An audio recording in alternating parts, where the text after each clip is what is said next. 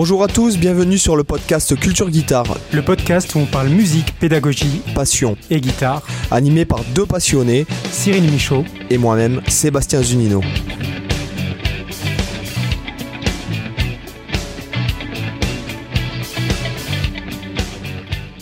Bonjour les amis, bienvenue sur le podcast Culture Guitare. Comment ça va Cyril?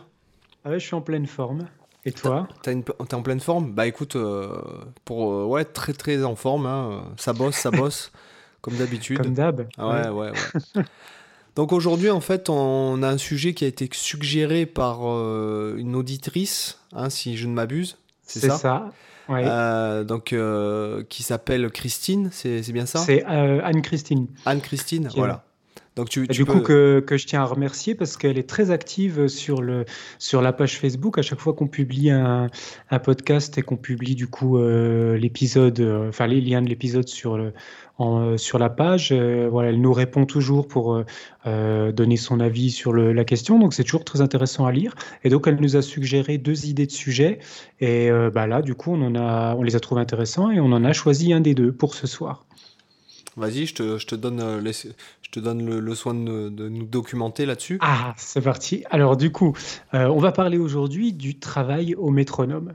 D'accord. Notre, notre meilleur ami, euh, le métronome, qu'évidemment tous les guitaristes adorent.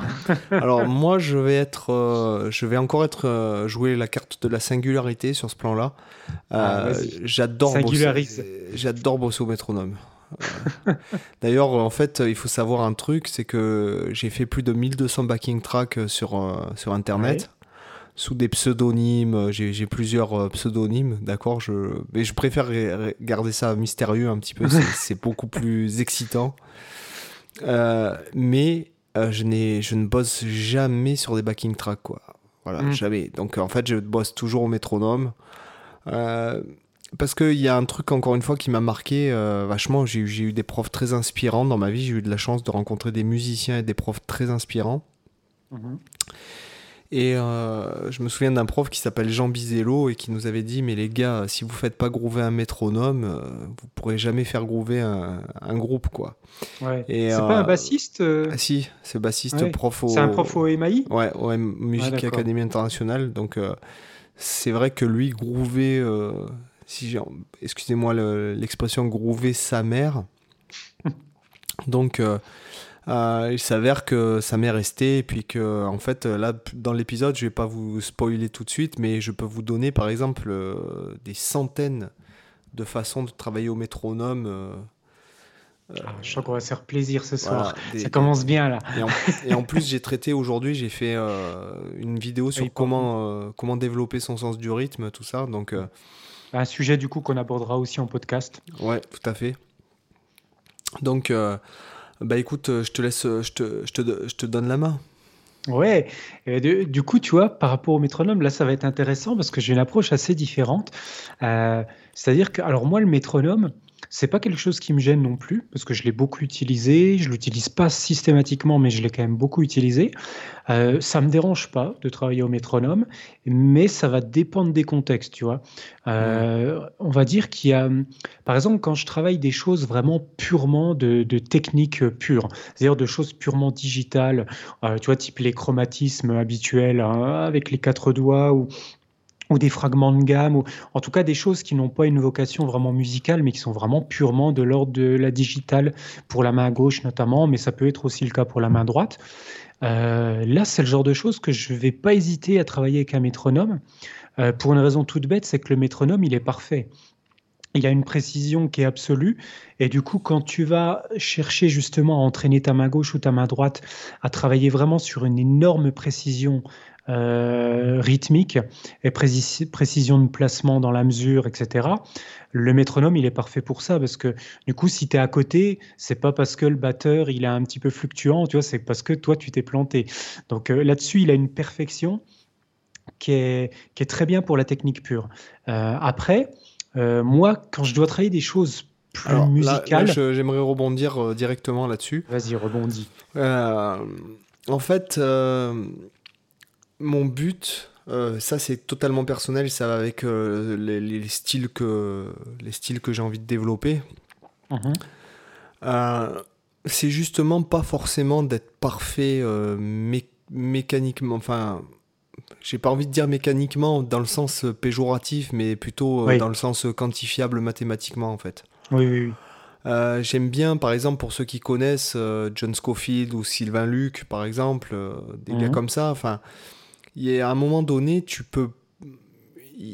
Dans ces styles-là, je parle. Hein, je parle pas du, du gent ou du, progressif ou des, des, musiques qui doivent être hyper carrées où tu as deux guitaristes dans le mhm. groupe qui doivent jouer à la milliseconde près avec le batteur qui est lui-même étrigué et compagnie, qui souvent joue sur une séquence ou avec un clic. Ou... Ouais. Mais je pense que moi, je me sers plus du métronome comme du fait de vraiment euh, déjà le faire vivre, en fait. Mhm. Euh, faire en sorte qu'il me réponde. Euh, faire en sorte que même si je travaille, par exemple, le, jeu laid back, en fait, comment jeu en arrière du temps ou l'interprétation rythmique, par exemple. Mhm faire en sorte de garder quand même le tempo tout en, tout en jouant au fond du temps et en interprétant ta phrase euh, rythmiquement en fait. Voilà. Euh, c'est vrai que quand tu joues par exemple, bon, notamment quand je fais les backing tracks, il faut que la rythmique elle soit parfaite. Euh, que ce soit une rythmique acoustique, puisque c'est pas le même ressenti. Hein. là, on parle de job de studio et donc de, de, de, de l'aspect dont tu, que tu évoques, que tu évoquais juste mhm. avant. Mais lorsque je travaille sur le chorus, j'essaie vraiment de travailler sur euh, notamment les accentuations. Enfin, je travaille jamais un truc. Euh, par exemple, si je travaille une gamme, et c'est ce que je disais dans un cours Scape cet après-midi, euh, je dis moi quand je travaille une gamme, je travaille pas une gamme quoi. Moi je travaille une mélodie qui, qui pourrait être apparentée à une gamme. Oui, c'est quelque chose dont tu parlais aussi dans une de tes récentes vidéos, si je dis pas de bêtises. Oui, tout à fait, ouais. C'est dans le sens où euh, je peux pas. Enfin, pour moi, ça doit être en tout cas dans le style de musique euh, dans lequel j'ai envie de me développer, donc plus ou moins, on va dire jazz, euh, qui pourrait être apparenté à un style jazz ou jazz fusion, jazz funk ou smooth jazz, appelez-le comme vous voulez, ou, ou tout simplement une musique improvisée qui serait en fait la, la, synthèse de tout ce que j'ai écouté jusqu'à présent. Voilà, c'est que j'essaye vraiment toujours de travailler sur l'accentuation, l'interprétation, mais l'interprétation au sens dynamique et au sens rythmique aussi, quoi. Voilà. Mm. Oui, après, par rapport, c'est sûr que par rapport au travail des, des gammes, je te, je te, rejoins sur l'idée. Euh, euh, bon, je commence à digresser, hein, normal, sinon ce serait pas de nos podcasts. Mais c'est vrai que l'aspect gamme, finalement, euh, je pense notamment ceux qui, ceux qui sont orientés sur les genres un peu euh, heavy metal et ses dérivés, ils ont tendance à voir la gamme comme le, le truc que tu vas débouler euh, de manière euh, droite, c'est-à-dire les notes dans l'ordre, si tu veux, simplement pour l'effet de vitesse, mais qui ne pensent pas forcément la gamme comme avant tout une couleur et un réservoir de, de notes. Finalement, c'est un peu comme si on me donnait un réservoir de mots tu as, toutes les, as tous les mots possibles de la langue française, bon, on t'en choisit certains, on te les met dans un sac, et avec ça, tu peux les combiner un peu comme au Scrabble, une sorte de Scrabble avec des mots, où tu peux les combiner pour former des différentes phrases, et selon l'ordre des mots que tu choisis, ça va donner des sonorités, des ambiances différentes. C'est avant tout ça. Quoi. Moi, moi je, pense, je, pense, je pense beaucoup l'utilisation des gammes comme ils le font au Moyen-Orient, comme ils le font en Asie. C'est-à-dire que ça, ça, avant tout, ils ont une approche qui est beaucoup plus, euh, bon, déjà modale, mais, mais en tout cas, où ils vont travailler vraiment sur une ambiance. Moi, je me réfère souvent, par exemple, à la musique indienne, euh, ou euh, si on prend même historiquement au niveau classique de la musique indienne, c'est que ils vont se dire, par exemple, certains modes, ils vont les jouer qu'à certaines périodes de la, journée. Tu vois, par exemple, il y a des modes, c'est que le matin ou que le soir, euh, parce qu'ils ont une certaine ambiance, une certaine couleur qui se prête qu'à certains moments de la journée ou certaines saisons. Et du coup, voilà, pour donner une petite extension par rapport au travail justement des gammes euh, et des, modes en général, comme, tu le dis, c'est vrai que euh, les auditeurs pensaient avant tout à, cette idée de couleur et d'essayer de, construire finalement des choses euh, qui, j'ai envie de donner ce conseil-là qui, qui, pourrait à la limite être, être chantable. Euh, ça, c'est un, un, bon exercice aussi à, faire. Bon, là, alors là, je sors du métronome complet, mais c'est pas grave.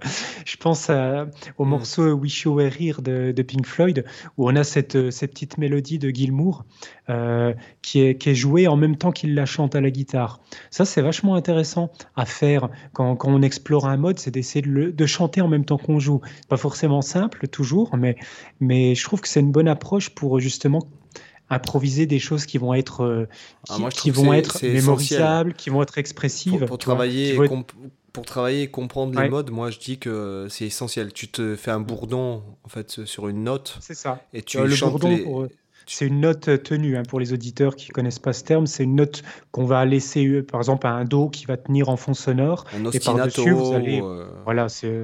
Voilà. Euh, mais ce que je veux dire, c'est Hmm. que. Et de chanter les, le- les intervalles en fait qui composent le mode. Et là, tu, et quand- tant que t'as pas fait ça, t'as pas, t'entends pas. Et, Hmm. D'ailleurs, que- Oui, dis-moi. Quand on dit euh, chanter les intervalles, peut-être préciser quand même chanter les intervalles toujours par rapport à, à la tonique du mode. Parce que sinon, ça n'a pas trop À, vraiment à de la sens, hein. Toujours- fondamentale. À la Voilà, fondamentale. toujours, toujours se, se référer à ça. Donc, euh, si vous avez un mode, voilà, que vous prenez euh, la gamme de Do de n'importe quel mode, je sais pas, Do lydien, bah, toujours chanter les intervalles à partir de Do pour, euh, pour avoir justement euh, donc euh, Do, Ré, euh, Do, Mi, etc. Pour, sentir justement la distance de chaque note du mode, euh, chaque note de la gamme plus précisément, Par, par rapport à la fondamentale. à la tonique. Voilà. Et euh, donc vo- voilà, et puis de, de- notamment bon, pour le travail rythmique, parce que j'imagine que la personne qui, qui pose cette question, c'est parce qu'en fait elle se demande si euh, elle pense que c'est bien de travailler au métronome et. Peut-être dans quel contexte aussi, ça peut être bien de l'utiliser. voilà, parce qu'après il peut y avoir euh, des déclinaisons infinies, par exemple pour travailler. Oui. euh, euh, le, le- le- le tempo intérieur, ce que j'appellerais le tempo intérieur, Mhm. c'est le fait de, de garder une cohérence euh, de, de tempo quand on joue seul, par exemple. Oui. Euh, quand tu fais une rythmique. euh, Alors, petite anecdote, moi, ce qui m'a beaucoup, beaucoup aidé à développer ça, le fait de garder le tempo quand tu joues seul, euh, c'est le fait qu'en fait, euh, il y a quelques années, euh, donc bon, pour ceux qui ne savent pas, été intermittent du spectacle pendant pratiquement 20 ans. Et euh, je, les dix dernières années, enfin la moitié quoi, euh, des années, en fait, j'ai joué dans un groupe qui s'appelait Groove Gang avec qui on faisait tout, en fait, on faisait funk, soul et compagnie, machin truc. Et il a Mhm. commencé à avoir des, restri- des restrictions de budget et de plus en plus de plans à deux. Et donc je me suis retrouvé avec Steve. Donc Steve, je pense pas que tu écoutes ce podcast, mais en tout cas, si tu l'écoutes, euh, je t'embrasse. Euh, le truc, c'est que, écoute, si tu entends ce podcast, je te, je te fais un chèque de 1000 euros. Voilà. Si tu viens pas me le réclamer, Ça vaut le coup, là. Et en fait, euh, euh, on a essayé des trucs avec Steve, c'est-à-dire qu'au début, en fait, on a essayé de, de- de- on a essayé les loopers, la guitare électrique, on a essayé des séquences, on a essayé une boîte à rythme. Et en fait, on, on- comment dirais-je? Vous le sentiez pas, quoi. Non, on le sentait pas.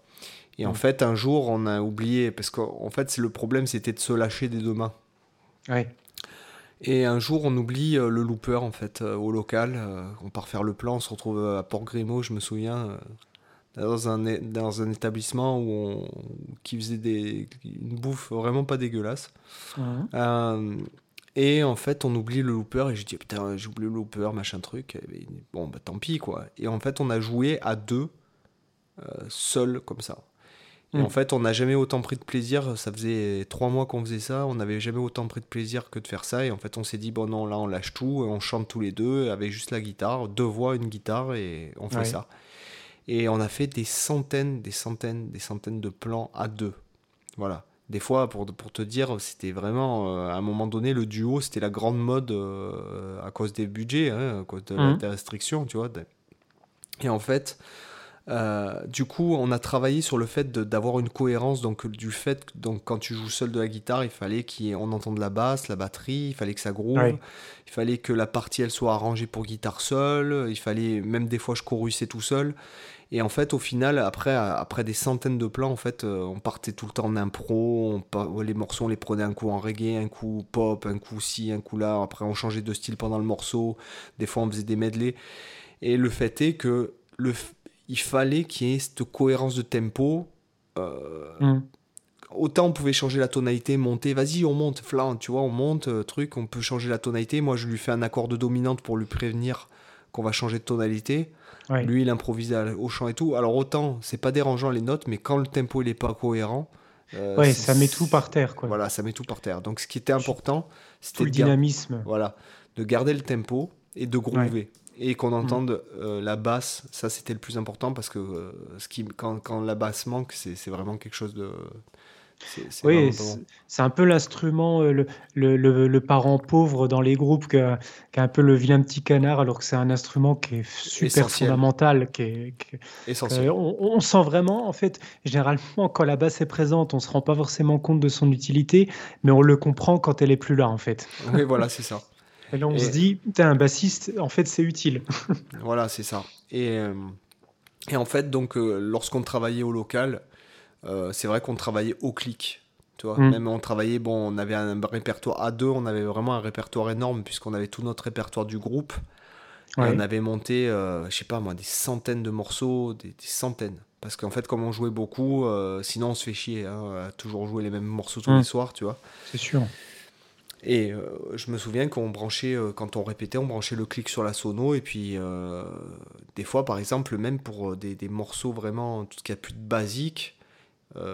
et ça, moi, moi sur, là-dessus, ça m'a vachement développé. hein. Donc, euh, m- moi, je dis que c'est, toujours bien le métronome. Et si jamais tu fais groover ton métronome, que t'es pile poil avec lui, que même plus tu te poses la question s'il est là ou pas, tu, tu, tu le ressens en fait. Et même tu le ressens. Je vais te dire un truc, je crois que j'ai tellement bossé au métronome que, que par exemple, quand il y a des, que j'écoute certains groupes, euh, que j'entends que le batteur, il y a des coups qui sont décalés dans son. qui sont pas. comment dire? Tu sens que c'est que justement c'est pas hyper carré euh, niveau pulse. ou- Ben, je dirais pas que c'est pas carré, parce que l'ensemble est cohérent, si tu veux. Mhm. Mais euh, y a, je vais pas citer de groupe parce que j'ai pas envie de faire polémique, etc. Mais il y a carrément des batteurs qui ont aucun sens du rythme, quoi. Il faut- il faut pas Ah bah c'est ça, ça, c'est clair et tu as des tonnes de morceaux où, où tu vois que tu as des fluctuations de tempo énormes. Moi je le, je le vois quand je euh, ce que je fais beaucoup Alors- de retranscriptions. Et euh, des, des fois tu vois euh, je fais des retranscriptions partielles. Par exemple, je vais retranscrire euh, un couplet, je vais retranscrire euh, tu vois des mois plus tard une autre partie d'un morceau. Et des fois je me rends compte quand je retranscris le début du morceau, il est genre allez, je dis à 120, je retranscris genre le pont euh, qui est, qui est euh, trois minutes après, tu vois que le tempo il est à 124 et il est plus à 120 ou tu vois qu'il y a Ah, des, ça, des fois des énormes ça, fluctuations. je, je, je, moi, je parle pas de ça parce qu'en fait, euh, moi, ce que je, prône, entre guillemets, c'est que si la musique, elle demande, demande à prendre 4 points ou même 15 Mhm. et que tout le monde joue sur cette, ce changement de tempo, je trouve pas ça dérangeant. Alors, par exemple, je vais Bah, vous prendre ça un- pour les auditeurs. parce, Je, parce que tu écoutez, le perçois pas quand tu écoutes. écoutez, par exemple euh, September de, de Earth, Wind and Fire et mettez la- le morceau de la fin au début. Le morceau, il a pris 15 points, je crois. hein. Mm. Euh, c'est énorme. Mais la musique demande ça.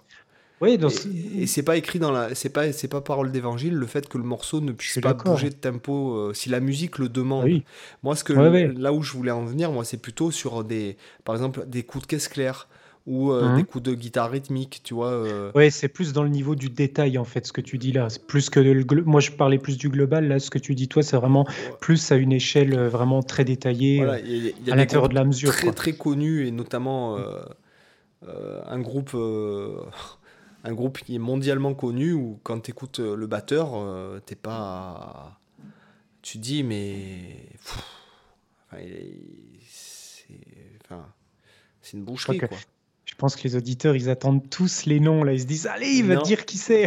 Ben, avant ça alors si vous voulez savoir le nom de ce batteur là vous n'avez qu'à mettre 5 étoiles sur iTunes avec un commentaire sympa voilà et peut-être bien que vous aurez l'épisode sur les élèves X-Men et, et en fait le nom du batteur en question et puis un groupe français aussi qui est assez ça connu tease là. Ouh là là, ça tease. Et d'ailleurs, on a eu un commentaire sur euh, Apple euh, Podcast là. Le dernier commentaire qu'on a eu justement, euh, la personne nous demandait. euh, désolé, j'ai oublié, j'ai plus en tête le nom là, mais euh, la personne demandait l'épisode de X-Men là. Ça, ça commence à, ça commence à être Ça- très très demandé. ouais ouais ça Je commence à être demandé mais je pense On qu'on part le choix là. on- je pense qu'on le sortira peut-être pour Noël attends euh, Ah, ça serait un beau cadeau. Ça serait un beau cadeau. Et puis je pense que. Attendez, je vais regarder, je vais consulter euh, l'agenda pour voir quand est-ce que tombe Noël. Si ça tombe un jeudi, ben, vous l'aurez pour Noël. Ah bah tu, tu vas pas le croire, ça tombe le réveillon, quoi. C'est le 24. Sérieux? Oh là là, la classe. Donc là, voilà, tu vois. Vous l'aurez pour Noël, pour les, les- parce que nous avons quand même euh, entre 300 et 400 auditeurs euh, récurrents par épisode, quoi, Mm. ce qui est, euh, je trouve, énorme. euh, C'est énorme. oui. donc, euh, tout ça pour dire que moi, je pense que c'est une bonne chose et que surtout, encore une fois, comme tout ce qu'on a dit jusqu'à présent, parce qu'aujourd'hui on est sur le 12, 13e épisode, je crois. Ouais, j'ai plus le compte là. Le 12e ou le 13e. ce qui est important, c'est d'arriver à trouver le plaisir quoi qu'on fasse. Mhm. Euh, il faut que le métronome, on, y trouve euh, du plaisir, quoi. Euh, oui. Voilà, c'est. Oui, pas que ça soit pas que ce soit perçu comme une contrainte, chose qui est quand même souvent beaucoup le cas. Hein. La plupart des, des, guitaristes trouvent que c'est une contrainte et aussi le trouvent aride. Je pense que euh, par rapport au son, tu vois que c'est c'est quelque chose d'un peu euh, même gênant pour euh, pour beaucoup de guitaristes. Ils vont être saoulés, tu vois, d'entendre un métronome qui, font, qui fait son tic tac en, continu. Et au bout d'un moment, ils préfèrent se mettre, par exemple, une une drum machine. Ou, moi, je le vois par exemple. fait par, par mes soins, qui en fait, dans le but est que tu remettes le backing track 50 fois et donc en fait que tu quoi que tu fasses sur le backing track, ça peut sonner bien parce qu'en fait, je mets tellement de petits instruments et de notes d'accords enrichis que quoi que tu joues, quelle que soit la note que tu joues sur n'importe quel accord, en fait, c'est fait pour que ça sonne bien. Donc en fait, tu progresses pas quand tu fais ça. Je veux dire, je, tu vois, je sais pas que je me tire une balle dans le pied parce que je m'en fous puisque en fait, j'ai que les Français, c'est même pas 0,3% des gens qui jouent sur les backing tracks en fait sur ma chaîne, mais euh, le backing track, il est fait pour que avec ta pinta, tu te prennes pour Steve Vai, quoi. Et... Après, tu vois, je suis pas forcément d'accord. Euh, euh, enfin, je te rejoins sur ce, sur ce point-là, sur ce que tu viens de dire, mais par contre, je pense qu'il y a une dimension dont tu parles pas par rapport au backing track qui, qui pour moi est vachement important. C'est que quand tu travailles sur un backing, euh, backing track, pardon, contrairement à un métronome, c'est que tu bénéficies de l'énergie et de la dynamique des autres instruments qui jouent. Toi, le, le, métronome, il t'apporte que sa pulsation à lui, mais quand tu joues sur un backing track, tu as l'énergie de la guitare qui a été enregistrée, de la batterie, euh, de, de, la basse, des bah, claviers éventuels. Et si tu veux, ça te porte en tant que musicien. Si, tu veux, un peu comme quand tu joues par-dessus un groupe. C'est pas, que pas que je veux, comment dirais-je, porter préjudice à mon propre travail, mais si tu veux, en gros, euh, moi, je trouve que c'est une erreur de bosser sur un backing track parce que les mecs, donc moi, je publie des backing tracks de 10 minutes. En gros, je me débrouille pour mhm. que ça dure 10 minutes. Et que les mecs jouent ça pendant 10 minutes, du solo pendant 10 minutes, 10 minutes, 10 minutes. Et que du coup, ils font jamais de début, jamais de fin. Mhm. Un solo, ça doit avoir un début, un milieu, une fin. Ou, pour être encore plus dans la narration, j'ai envie de te dire, ça doit avoir une introduction, euh, un, une, euh, oui, c'est une histoire. Un, un, développement. Un élément perturbateur, un mmh. développement, euh, une un point culminant. un point culminant, etc. Et mmh. une pré-conclusion et une conclusion, et une fin surtout. le problème du backing track, c'est qu'en fait, tu t'improvises des heures et des heures et des heures et qu'en fait, tu construis jamais rien. Oui, mais ça, est-ce que c'est pas un problème de la, c'est pas un problème du backing track à mon avis, c'est un problème de la personne en, en elle-même, parce qu'à la limite, tu peux faire cette erreur aussi sur un métronome. Tu sais, quand tu fais, ben, parce que le backing track, mine de rien, il a une histoire en lui-même. Tu vois, je prends par exemple tes backing tracks, tu fais souvent des formes AB avec une première grille puis une deuxième grille. Ça, mine de rien, ça te permet déjà de construire une narration. Le fait que tu aies cette alternance entre un A et un B, et aussi tu as une évolution dans le backing track. Tu, vas avoir des backing tracks qui vont commencer doux, et après tu as la batterie qui va un peu s'énerver, tu as peut-être une guitare en plus qui va se rajouter, des choses comme ça, et ça t'amène naturellement aussi. Par exemple, ça va te porter vers un développement. Ça, c'est vrai que plus ça va, plus je fais les backing tracks euh, qui évolue en fait pendant 10 minutes. Mmh. Ouais. ouais. Mais euh, d'ailleurs, celui qui va être posté demain, c'est le cas. En fait, c'est un morceau euh, qui, en fait, à la base, c'était une commande et puis en fait, la personne ne l'a pas pris. Et, euh, et, en fait, du coup, tu as 10 minutes d'évolution jusqu'au point culminant à la fin. Mais pour en revenir au métronome, quand tu bosses au métronome, ce qu'il y a, c'est que tu rien. moi, je vais être franc avec toi. Du coup, je suis vachement quand je bosse, par exemple, bon, euh, je bosse pas sur mes propres backing tracks et je les quand je, je, bosse, mhm. je joue sur mes backing tracks, c'est que je fais un live sur YouTube et que je prends mes propres backing tracks pour leur faire leur propre pub. Mais euh, euh, c'est vrai que tu, quand tu bosses au métronome seul, et encore moi je bosse, quand je bosse au métronome, je vais pas mettre le clic sur tous les temps, je vais plus hmm. mettre sur le 2 et le 4 ou que sur le 4 ou des fois je vais penser le clic c'est le contretemps ou la deuxième double ou la quatrième double, le deuxième triolet, le troisième triolet, ou euh, cinq doubles croches. C'est-à-dire que mon clic, il va faire 1, 2, 3, 4, 1, 2, 3, 4, 1, 2, 3, 4, 1, 2, Du coup, ça se décale, ça fait des déphasages. 1, 2, tu vois, voilà. Ou le, ça, c'est vachement important ce que tu dis là, effectivement, c'est que le métronome, en fait, tu l'interprètes de la manière dont tu le souhaites. En fait, c'est une valeur absolue et toi, tu lui donnes en fait en fonction de ce que tu joues par-dessus. Parce que c'est ça qu'il faut, il faut pas confondre euh, métronome et rythme. En fait, le, pour, euh, il y a beaucoup de gens qui vont confondre ça. Non, c'est tempo et rythme. Plutôt. Mais même métronome, euh, enfin, oui, quand, quand, je dis métronome, je parle de la pulsation, mais pulsation, c'est un peu le squelette sur lequel on va venir mettre le rythme en fait. Et le rythme, du coup, effectivement, tu peux, tu peux interpréter la pulsation du métronome comme tu le souhaites en fait. Ah ben, effectivement, comme tu le dis là, c'est très juste. Rien que déjà, essaye de faire par exemple, de, de, travailler sur le métronome en pensant que le métronome, en fait, c'est des croches pointées mais swing. Oui. tu vois? Alors là, je te dis, mais c'est que même de jouer des noirs. Ah ouais, voilà, c'est ça. Ou après, bon, bon moi, c'est vrai que je bosse pas mal le quintolé, ces trucs-là. Essaye de, de t'imaginer que euh, le métronome, c'est soit des triolets de noirs, mmh. soit euh, des quintolés, euh, ou le, le 3 ou 4e, 5e quintolé du temps, mmh. ou imagine-toi que. Ou alors, mais même des trucs très difficiles, comme par exemple, imagine-toi que ton ton clic, tu mets le clic très très lentement et tu t'imagines que tu joues des mesures à 4 temps, mais qu'en fait ton clic c'est 5 temps.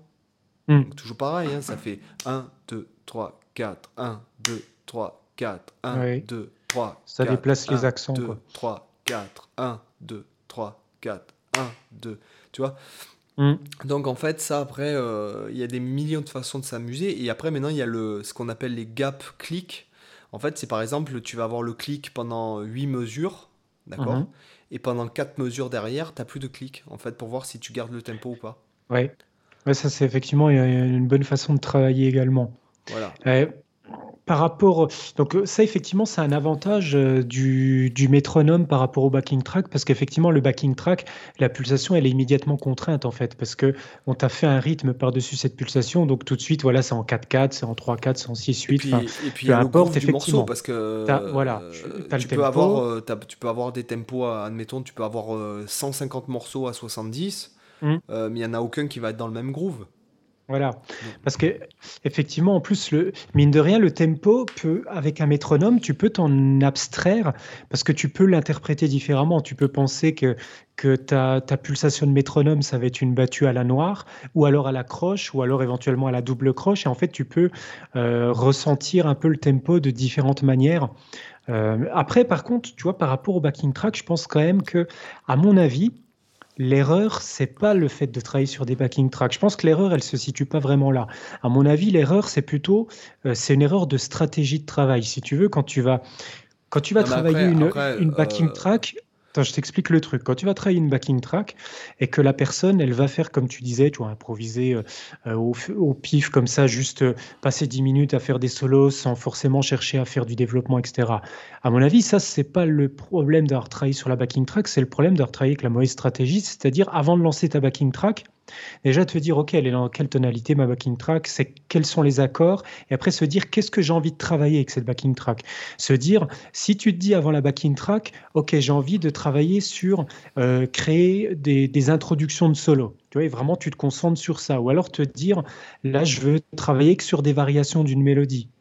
Ou alors te dire, je veux faire un, solo qui va débuter sur, euh, par exemple, éventuellement faire les grilles d'accords, euh, la grille d'accords du morceau, et ensuite basculer en mode solo, et ensuite rebasculer en mode grille d'accords, tu vas passer du rôle rythmique au rôle soliste. Là, tu te donnes des contraintes de travail, et là, à mon avis, le backing track, il prend une dimension qui est plus utile, tu vois. Parce que toi, tu t'es donné une stratégie de comment tu vas travailler avec le backing track. Tu vas pas juste lancer en mode YOLO, et puis tu, tu joues des notes, euh, qui, les notes qui te viennent, tu vois. Hmm. Après, euh, encore une fois, euh, nous on parle quand même dans un contexte de, de, de, se dépasser. Hein. Ce, ce, dont on parlait avec Alex Cordo la dernière fois, c'est le fait de se dépasser. Euh, effectivement, plus tu travailles de. Pareil, les petits tempos, moi je, je me débrouille de travailler tous les tempos. Hein, mmh. Parce qu'en général, quand tu mets ton clic, tu as tendance à travailler le 70, 75, 80, 85. Et le, le plus dur, c'est l'élan. Voilà, c'est ça. D'ailleurs, je vous donnerai un exercice. C'est ça que euh, tu vois un bon batteur, par exemple. C'est sur les tempos lents. Qui est très, je vous donnerai un exercice qui est très intéressant, mais euh, c'est encore une fois, c'est. Euh, c'est aussi, euh, nous là on parle de ça parce que bon, on fait que ça toute la journée, on a envie d'être plus performant, etc. Mais une personne qui, a, qui travaille, qui se tape une heure d'embouteillage le matin, 8 heures de boulot avec des gens qu'elle peut pas encadrer et une heure d'embouteillage le soir, bon, quand elle rentre, elle a peut-être pas envie de se mettre le, le clic, travailler au clic. Elle, Je suis d'accord. Elle préfère se mettre un backing track et prendre son pied pendant 10 minutes. Hmm. Euh, ça, voilà. Après, moi, je dis que le clic, t'es pas obligé de travailler avec la guitare. Euh, c'est ce que j'expliquais un peu dans, ma, dans, ma, vidéo du jour d'aujourd'hui. là. Euh, c'est que tu peux te mettre dans la voiture ou en attendant le bus ou dans le métro, tu te mets un clic dans le casque et tu t'entraînes à chanter du rythme, à taper dans les mains hmm. et chanter des rythmes. Euh, ça, ça, ça c'est le truc. Bon, moi, c'est mon, c'est mon, bon, je, peux le dire, c'est mon produit qui est le plus vendu sur mon site. Mmh. Euh, c'est la formation euh, comment se développer son sens du rythme. Parce qu'en fait, il n'y a pas que des guitaristes. Hein. J'ai beaucoup de. Tu vois, hier, j'ai eu un message d'un mec qui fait de l'harmonica. Qui, Le rythme, c'est propre à n'importe quel instrument. Voilà, c'est ça. Et donc, en fait, c'est une formation où il y a très peu. Alors, à la fin, il y a un truc sur les, pour les guitaristes hein, qui dure, euh, je sais pas, une, demi-heure, 45 euh, minutes. Mais c'est vraiment axé sur ça et ça marche, quoi. Ça vient du mm. Conacol. Euh, c'est le fait de. de bon, tu as juste besoin d'un clic. Et le fait de travailler avec le métronome sans l'instrument, c'est clairement, ça te, fait du, ça te fait du bien à toi.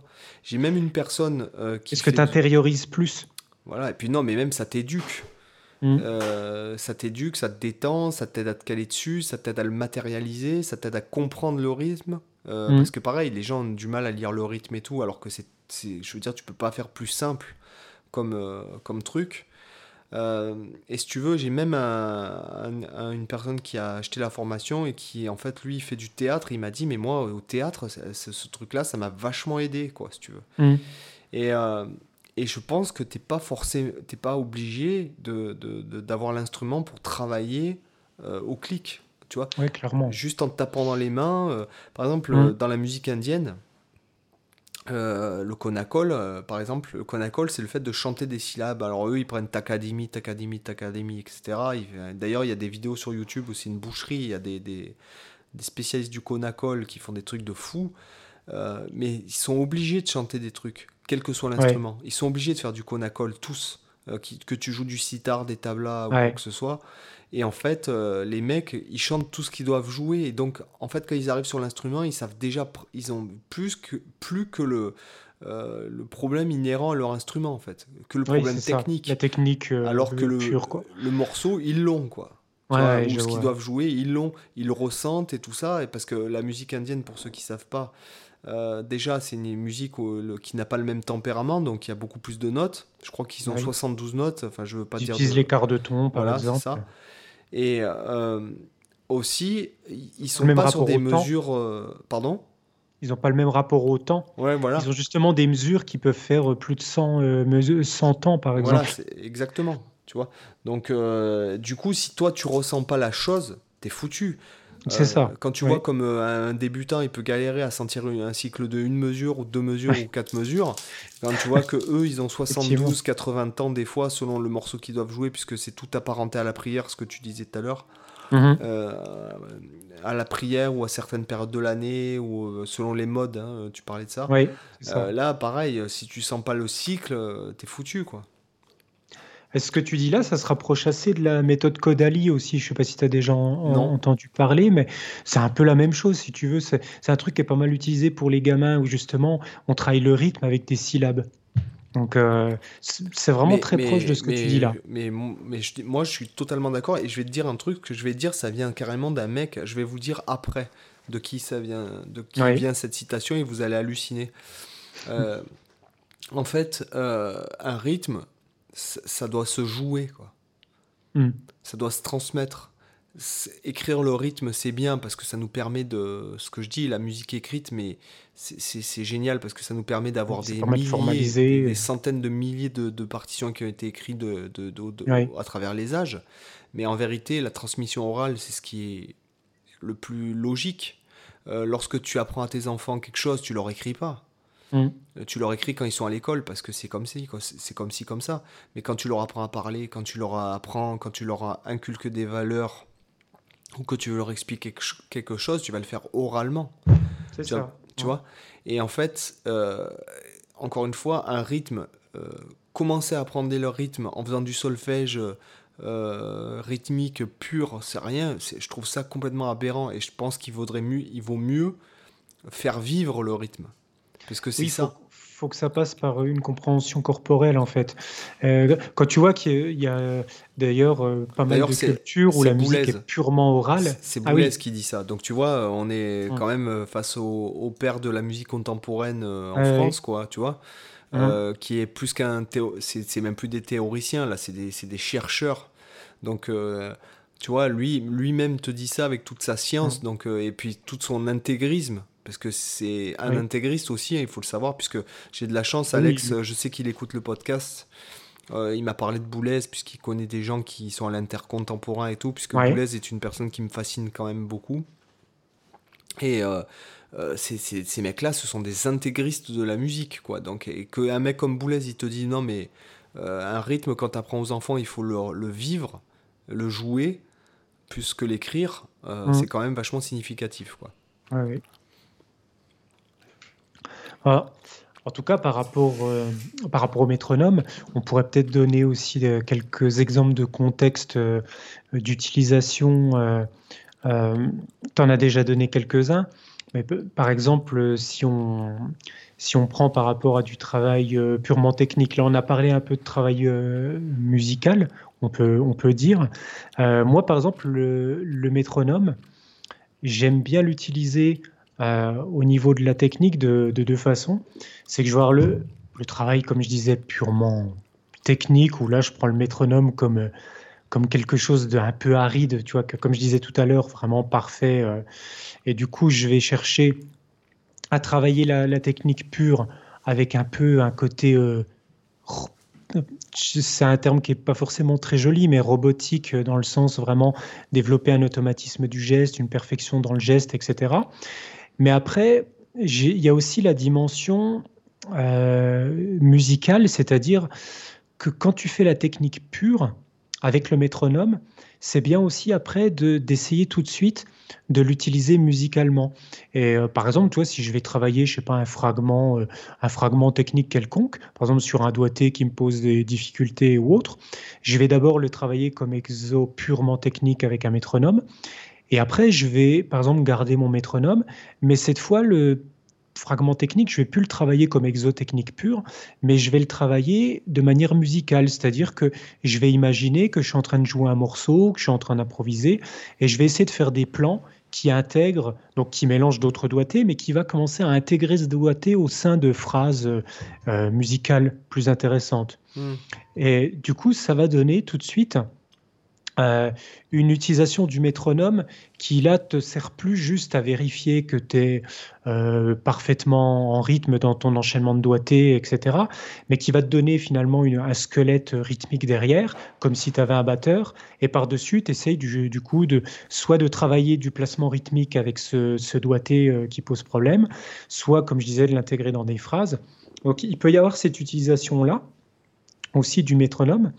Et après, par exemple, pour tout le travail de, la vitesse. Bon, peut-être ça, c'est pas proprement lié au métronome. J'allais parler du fait euh, de, par exemple, si tu as un, fragment difficile, de faire les, les trucs classiques, alterner lent, rapide, euh, ou du coup, tu considères ton métronome, par exemple, euh, qui, qui, va faire, par exemple, des noirs, et toi, par exemple, tu vas jouer du coup des noirs tout le temps.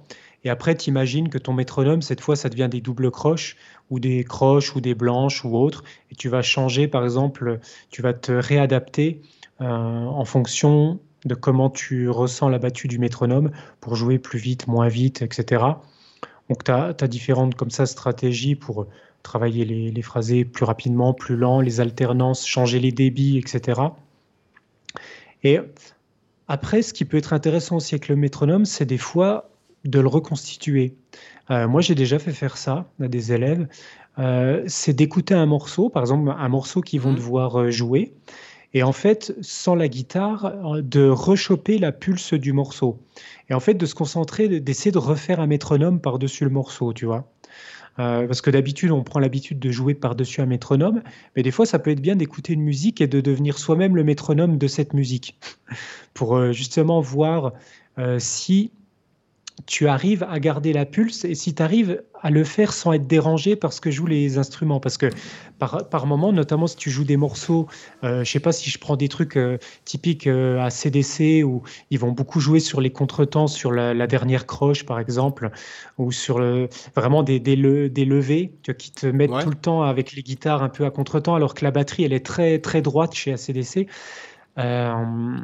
Ça, ça peut être vachement intéressant du coup, de dire tu es en train d'entendre une guitare qui est tout le temps sur des contretemps, tout le temps sur des contretemps, mais toi, tu dois faire le métronome hyper droit, hyper carré, tu vois, de, de rester droit dans tes bottes, rester droit dans ton rythme, et de voir si tu arrives à le tenir et du coup ne pas être influencé. Ça, c'est un exercice qui est intéressant et qui n'est pas forcément toujours simple à faire selon le type de morceau. Oui, c'est vrai. Oui, oui, c'est vrai. C'est que après, oui, voilà, oui, c'est, oui, toi tu sers en fait, oui, de. Bah, c'est comme si par exemple, tu, quand tu fais du jazz et que, ou du jazz fusion et que tu as un riff à jouer, que lui, euh, le batteur, il tape un, un, solo de batterie dessus et qu'il essaye de te mettre à l'amende euh, mmh. euh, en faisant des contretemps ou en faisant des tempos dans le tempo ou des polyrythmes. Des petites blagues là par-ci par-là. ben moi, j'adore, j'adorais faire ça. Hein, moi, je. Ça m'arrivait plus. Nous, ça nous arrivait en, en concert. Quoi de, de, lancer un riff. Mhm. Et qu'en fait, le batteur euh, qui garde des pêches et qu'en même temps il, improvise et puis qu'il essaie de faire vraiment des trucs déstabilisants. Enfin, moi j'adorais faire ça. Hein, euh, mhm. Garder le riff euh, alors que lui il se l'a joué à fond. je trouvais ça vachement intéressant. justement, ce dont tu parles, d'être solide en fait, rythmiquement. Quoi. Parce que c'est mhm. vrai qu'il est bon, moi qui ai enregistré beaucoup, beaucoup de backing track, qui a beaucoup de commandes actuellement, parce qu'en fait, quand tu fais un backing track, tu fais quelque chose, en gros, c'est une compo, parce que, enfin, moi, je le prends comme ça, parce que... Oui, c'est le cas. Euh, parce qu'on me demande, mais comment, machin et tout, ben, je dis, bah, déjà, il faut faire un morceau, parce que sinon, si tu fais un, exercice, déjà, les gens, ils prennent beaucoup de moins de plaisir à jouer dessus. Et le fait que, là, en ce moment, j'ai pas mal de commandes, et notamment euh, beaucoup de choses différentes, et en fait, euh, des fois, on me demande de refaire des morceaux, euh, soit parce que les gars, ils ont plus les pistes, ou soit euh, ils m'envoient un mhm. truc qui est plus ou moins tout fait. Et moi, je dois refaire tout sur Logic. Et c'est vrai que ce que je remarque, c'est qu'il y a des tempos et des grooves dans lesquels tu es beaucoup plus à l'aise. Qui... Ça, mhm. c'est inhérent à ta culture. Hein. Par exemple, là, je travaille avec un... En ce moment, je travaille pour une personne qui est, qui est en Égypte. Euh, et euh, si tu veux, le, la, la, musique euh, qui, qui, me, qui, me, demande de refaire, tu vois, c'est pas forcément des, des, tempos, des trucs dans lesquels je suis à l'aise tout le temps, hein, parce qu'il mmh. c'est diversifié. Et c'est vachement intéressant de sortir encore une fois de, des temps de sa zone de confort avec certains grooves. Par exemple, il y a beaucoup de grooves en 2-4, donc des grooves dédoublés en fait. Ouais. Euh, des shuffles dédoublés, donc c'est pas vraiment du half-time shuffle, euh, vraiment c'est vraiment mhm. shuffle, mais euh, au lieu d'avoir par exemple grosse caisse, caisse claire sur le 1 et 2 et, et 3 et 4, en fait la, la grosse caisse c'est sur le 1 et la caisse claire sur le 3. Mhm. tout en gardant un shuffle vraiment marqué quoi si tu veux et c'est pas mhm. et il m'a demandé de, de refaire un solo là-dessus et c'est vrai que c'était du coup c'était pas dur, mais c'est pour, pour, être inspiré à la guitare euh, dans ce tempo-là. Je sais plus quel était le tempo. Euh, je crois que c'était. On était à 60 en shuffle. Donc ça donnait. 60 mhm. en shuffle, ça me donnait un. Euh, non, pardon, c'était 120 en, shuffle de 4. Donc oui, c'est l'équivalent de, de, de, 60, quoi. Mhm. Et en fait. Mais... Ouais, dis-moi. Euh, ces, tempos-là, quand tu disais des, tempos, euh, tu vois, pas forcément habituels, euh, pour toi, tu parles le tempo par rapport au genre qui est demandé, qui n'est pas habituel, ou tu parles en général? Non, en général, c'est des tempos.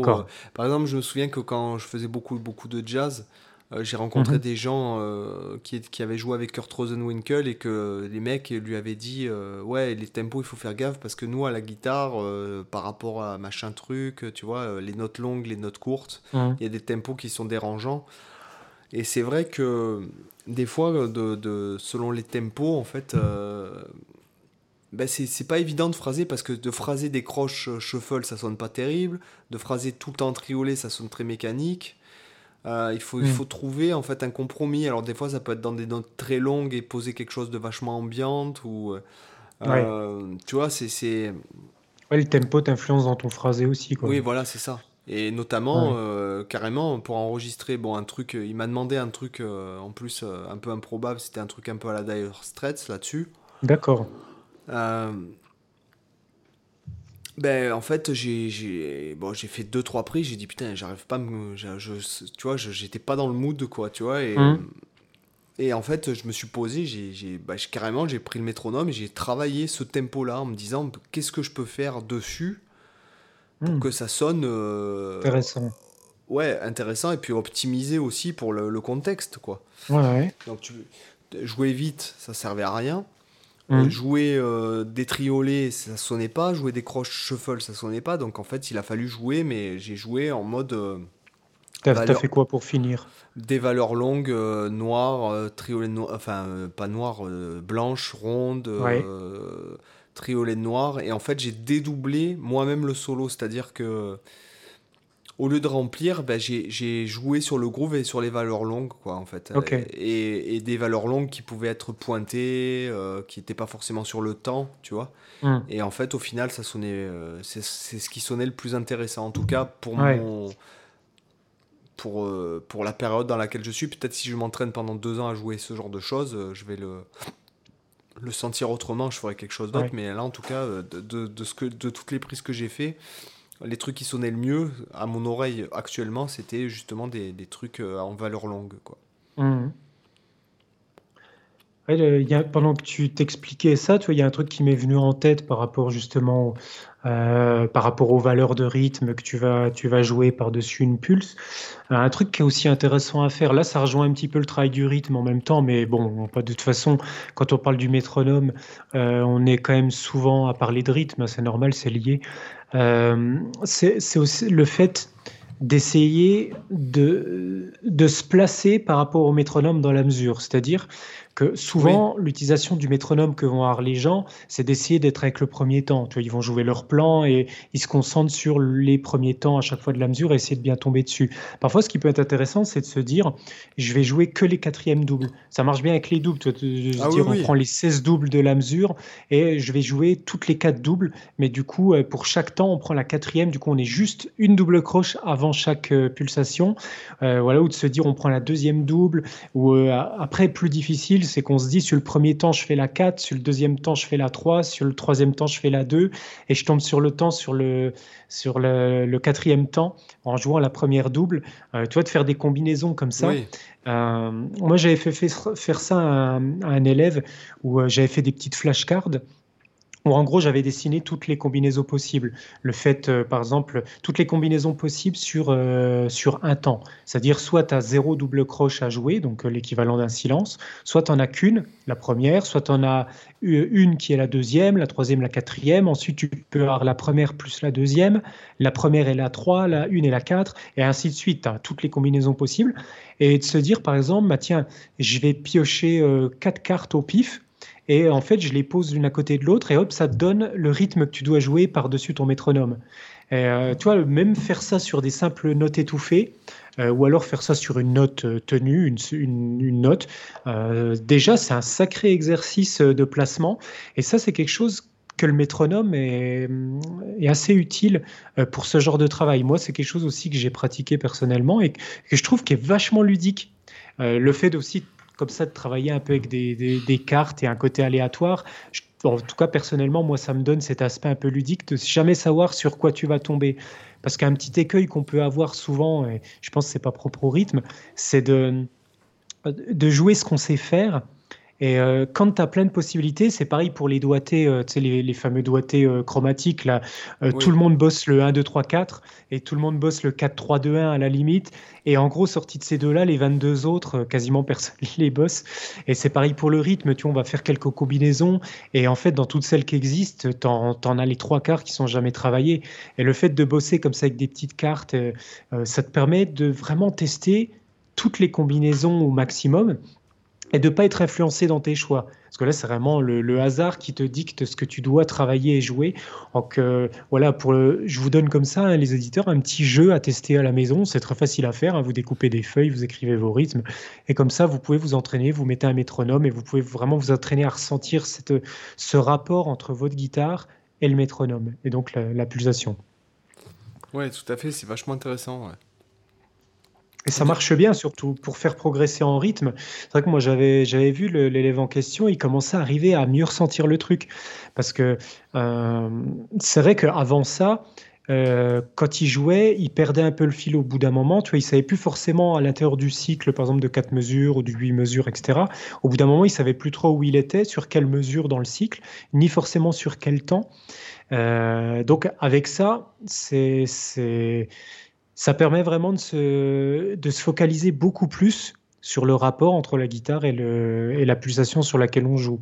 Et vraiment de mieux ressentir où on se trouve tout le temps. Oui, de, oui c'est notamment de bosser, par exemple, c'est ce que j'invite les, les, gens à faire euh, souvent, c'est de bosser euh, leur gamme en s'imposant des rythmes. Oui. Ou euh, s'imposer. Euh, Effectivement. Ce dont je parlais dans une vidéo la dernière fois, c'était de prendre un phrasé et puis de phraser avec euh, changer les notes et garder le même rythme. Mmh. de prendre le même rythme, le décaler. voilà, il y, y, a tellement de choses à faire en fait. Niveau rythmique, les possibilités, les possi alors malgré tout, personne n'y pense, mais les possibilités rythmiques sont beaucoup, beaucoup, beaucoup, beaucoup plus grandes euh, beaucoup plus nombreuses que les possibilités euh, mélodiques. Les combinaisons de notes. Oui, bien sûr, parce que quand tu prends tous les rythmes existants euh, et quand tu rajoutes en plus les pointés, les possibilités de triolet, de cartolet, quintolet, si, enfin, t'en finis jamais. Quoi. Et si jamais en plus tu rajoutes les paramètres de nuance et d'accentuation, alors là, mais oui, bon, là, oui. Parce que prendre, prendre n'importe quel rythme, change l'accentuation, même le même rythme n'a plus la même, la même figure. Oui. Oui, effectivement, parce que selon, la note que tu accentues, tu donnes un, sentiment de placement rythmique différent par rapport à la pulsation, qui est elle-même un indicateur. Euh, parce que chaque mesure, elle a naturellement en elle une, une impulsion. Si par exemple on prend le 4-4, tu as l'impulsion principale qui va être sur le 1, tu as une impulsion un petit peu moins forte qui va être mise sur le 3. Et finalement, le 2L4, c'est les questions-réponses du 1 et du 3. Donc, euh, si pour les auditeurs, si on devait, par exemple, euh, donner les, accentuations pour le, la mesure à 4 temps, on aurait euh, fort, un peu moins fort, et ensuite, le fort qui vient après, il est un peu moins fort que le premier fort. Et le quatrième temps qui va être faible, il va être un peu plus faible encore que le deuxième temps qui est faible également. Donc ça nous ferait genre fort faible un peu moins fort, un peu plus faible, quelque chose comme ça. Euh, donc en fait, chaque temps a un peu sa propre euh, importance, son propre poids. Et du coup, nous, les accentuations qu'on va mettre dans nos rythmes, c'est encore des poids qu'on peut venir euh, rajouter à nos notes qui vont du coup prendre une appréciation différente selon là où on le place par rapport au temps. Je ne sais pas si je suis très clair dans ce que j'explique là. C'est vachement intéressant. C'est un peu compliqué à expliquer expliquer clairement comme ça, juste par les mots, mais, mais en, tout cas, il y, a comme ça pas, pas, mal de paramètres qui sont interdépendants dans la musique. Tout est lié en fait. C'est ça qui est intéressant, c'est toujours un rapport entre ce qu'on fait et ce sur quoi on le fait. Quoi. Oui, mais c'est vachement intéressant ce que tu disais aussi par les gammes. Moi, je sais que je l'ai pas mal bossé au conservatoire. Quand, euh, quand je bossais les, les, gammes, je me souviens, c'était un bouquin, euh, c'était un bouquin de Segovia, Andrés Segovia, euh, où tu avais des tonnes de doigtés de toutes les, les, gammes majeures, mineures, etc. Donc, tu te farcissais tout dans, les, dans toutes les tonalités. Et du coup, tu avais, avais, les gammes sur les rythmes simples à base de noir, à base de croche, à base de double croche. Et après, tu avais les combinaisons, genre de double croche euh, ou croche de double, triolet, euh, le, fait de basculer, euh, par exemple, de faire quatre doubles, puis un triolet, puis à nouveau quatre doubles, puis un triolet. Et en fait, ça se fait des décalages parce qu'imaginons que tu bosses une, imaginons que tu bosses une gamme traditionnelle à la guitare électrique avec la position à trois doigts et que tu bosses en double croche. Tu vas te retrouver à faire 1, 2, 3, 4. Sauf qu'en fait, sur ta corde, tu vas jouer trois notes et la quatrième double, elle sera sur la corde suivante. Et si après tu enchaînes avec un triolet, tu te retrouves du coup avec deux notes du triolet qui sont sur la, même corde et la note suivante qui bascule sur l'autre corde. Et en fait, ça te fait tout des, des déphasages. En fait, tu as le rythme qui ne correspond pas à ce que tu joues en termes de doigté, en termes de nombre de, nombre de notes jouées sur la corde. Ce qui est beaucoup plus simple, par exemple, avec les chromatismes. Si tu fais les chromatismes en, en, double croche, c'est facile parce que tu as quatre doubles croches sur chaque corde. 1, 2, 3, 4, 1, 2, 3, 4, 1, 2, 3, 4, c'est facile. Par contre, si tu fais tes chromatismes en triolet, 1, 2, 3, 1, 2, là tu changes de corde. Et en fait, tu te retrouves avec des, des trucs un peu mindfuck, euh, comme j'aime bien dire. Donc des torts cerveaux un peu. Après, je, dois t'avouer que par exemple, dans, dans ma pratique, euh, cet aspect-là, j'essaye de, de le gommer totalement. Quoi. Enfin, C'est-à-dire quel, C'est-à-dire que par exemple, j'évite de faire des triolets alors que je joue trois notes par corde.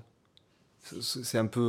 ce que je dis, c'est un peu subjectif, mais euh, par exemple, euh, quand tu évites les choses trop évidentes en termes de, de lien entre le doigté et le rythme que tu fais, quoi. C'est ça. Voilà, c'est ça. Essaye de dissocier complètement le doigté pas, C'est pas dans un but de me compliquer la vie, c'est simplement dans un souci de. Ouais, je comprends ça, ouais. De, de, de dynamique, quoi. Voilà. Ouais, ouais. Bah, en fait, c'est que tu essayes de pas te, de pas contraindre tes phrasés par, le, par les, les doigtés purement digital euh, euh, que, que tu as choisi. Quoi. Parce que, effectivement, le doigté qu'on fait à la guitare, ça n'a pas de valeur en soi. Ça doit pas dicter ni contraindre la, musique. C'est vrai que euh, c'est pour ça que souvent, quand on bosse que les gammes en position trois notes par corde, ben on se retrouve à phraser que comme ça parce qu'on a travaillé que comme ça. Alors après, moi, c'est le système que j'ai le plus enfin le plus travaillé parce que depuis en, moi aussi. Hein moi, je, sois, je dois t'avouer que je suis un peu maniaque sur certaines choses. Oui. Et que le fait que. Alors, ce que je trouve très intéressant dans le 3 notes par corde, c'est déjà 3 notes par corde, ça permet de faire beaucoup de legato, du sweep picking, etc. facilement, de l'aller-retour facilement, en fait, parce que la division par 3, c'est quand même quelque chose de, qui, qui mhm. simplifie au niveau technique euh, pour les guitaristes. Ouais. Mais aussi, ce que j'aime dans ce système, c'est que du moment que tu as joué en fait, tes 7 positions 3 notes par corde, tu as parcouru tout le manche. Hmm. oui, Bien qu'on pourrait euh, parler des gammes à la guitare, hein, euh, moi ce que j'invite c'est les gens, c'est de même, c'est de penser en fait le manche entier pour une seule position dans toutes les tonalités, hein, en fait, hein, voilà. Il hmm. Faudra qu'on fasse un podcast sur les, les gammes, ouais. les modes, et tout ça.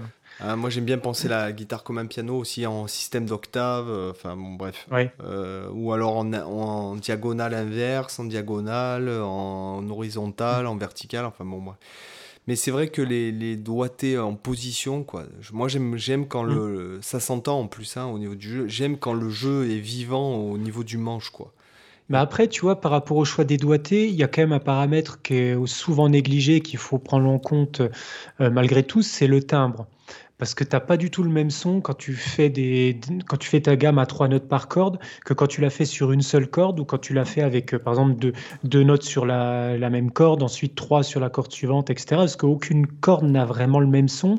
Et du coup, quand tu veux quand, quand, tu veux à un moment donné que telle note précise, elle ait un autre son. Bah à ce moment, imaginons que tu fais trois notes, et que tu veux que la troisième, elle n'ait pas le même, le même timbre. Là, tu vas être forcé de changer de corde.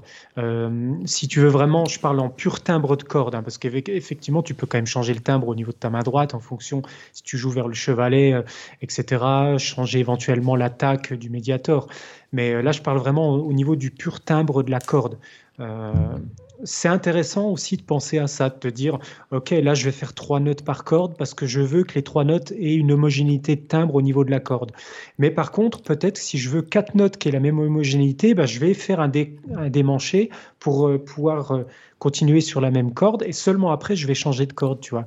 Euh, moi les doigtés, je les vois beaucoup au niveau du choix également sur cet aspect-là. Vraiment le moi maintenant mes doigtés, je les pense beaucoup plus, je les improvise assez peu, je t'avoue mes doigtés quand d'ailleurs quand j'improvise finalement, je suis jamais vraiment satisfait de ce qui vient spontanément parce que j'ai besoin de beaucoup réfléchir sur ce que je joue. Je suis plus dans la composition, tu vois moi que l'improvisation parce que j'aime énormément retravailler derrière ce que je fais. Donc par exemple, je vais commencer à faire un phrasé, je vais trouver un truc qui me plaît, et après, je vais stopper, j'arrête d'improviser et je vais passer peut-être 15 minutes, 20 minutes, 30 minutes à m'arrêter sur ce phrasé et me dire, OK, alors celui-là, si je le faisais tout sur une corde, si je le prenais comme ça, comment ça sonne, comme ça, comment ça sonne. Et tu vois, en fait, je vais, je vais chercher le doigté qui me donne le son que je veux. Un peu comme, euh, je sais pas si tu avais déjà, déjà entendu euh, euh, ce que disait Rick Johnson par rapport au morceau Cliff of Dover, où il avait passé un temps fou à, à obtenir vraiment le son qu'il voulait sur ce riff. notamment par rapport à la corde de sol, etc. Il me semble, si je dis pas d'annerie, qu'il y avait justement cette question du choix du doigté, du choix de la corde sur laquelle il jouait, qui, qui entrait beaucoup en, beaucoup en, en compte, tu vois, dans le, dans le rendu du riff. Oui, dans le rendu du riff, ouais. Donc, du coup, ça fait partie des choses importantes dans les doigtés des gammes, quoi. Ouais, c'est vrai que. Euh, après, euh, c'est vrai que moi j'ai le même genre de pratique que toi par rapport à ça, mais. Mais quand je, en fait, je travaille le plan de quelqu'un d'autre. Oui. Et quand je travaille l'improvisation, euh, moi, c'est ce que j'expliquais la dernière fois en live sur YouTube, c'est ce que j'expliquais à une personne, c'est que je dis, ben moi, tu vois, quand je travaille l'improvisation, je mets le clic très lent, et parce que bon, je, travaille beaucoup, on va dire, sur le phrasé out et compagnie, à l'articulation. Et c'est vrai que je, je travaille le phrasing, euh, je m'entraîne à improviser lentement euh, pour, pour, trouver des nouvelles idées, etc. Et c'est moi, c'est complètement l'inverse de toi, c'est-à-dire dans le sens où. où euh, non, mais c'est, c'est, pas l'inverse, pas au niveau de la pratique, mais au niveau de la personnalité simplement. Oui. Dans le fait est que moi, dès que j'ai fait quelque chose et que je me suis enregistré et que je veux plus jamais réécouter, quoi, tu vois. Oui. Ouais, tu, tu, tu, fais le truc une fois et après tu passes à autre chose. Quoi. Ah ouais, ouais, je veux, je veux pas revenir dessus. Euh, c'est, Effectivement, moi j'ai l'approche inverse. c'est que je m'attarde beaucoup sur les choses. Quand je le fais, en fait, je suis une personne. Le problème, c'est. Bon, après, je compose avec ma personnalité. Hein, euh, depuis. bon, je commence à me connaître. Ah, j'ai, j'ai bientôt 40 ans, les amis. Euh, là, on est le 18 novembre à l'époque où on est 2020 et j'ai 40 ans dans, le 5 décembre. Donc tu vois, je suis, hmm si tu te connais pas à 40 ans, c'est foutu, quoi. Et moi, si par exemple, j'enregistre quelque chose et que je réécoute et que je réécoute et que je réécoute, que je le publie pas dans l'heure dans qui suit, mhm. euh, ça part à la poubelle de mon desktop. C'est clair et net et précis, quoi. Je supporte pas de me réécouter. Euh, et puis, euh, heureusement que je publie vite parce que sinon, j'aurais jamais rien publié de ma vie, quoi. oui, c'est le syndrome du perfectionniste qui passe, euh, qui passe sa vie à faire une œuvre que personne ne connaîtra. bah, c'est, un. j'ai le, été, précisément l'œuvre parfaite que personne ne connaîtra parce qu'il l'aura jamais terminée. Voilà, c'est, un peu comment pour un. attends, c'est, je me souviens plus l'œuvre. Il y a une œuvre comme ça, je, ne sais plus qui c'est qui l'a écrite. En fait, il a passé sa vie à l'écrire, en fait, il est mort sans jamais la publier. Oui, oui, voilà. Euh, oh mince. Euh, bref, ça me reviendra, j'en parlerai dans un... Pour les auditeurs fidèles, mm. j'en parlerai dans un prochain podcast.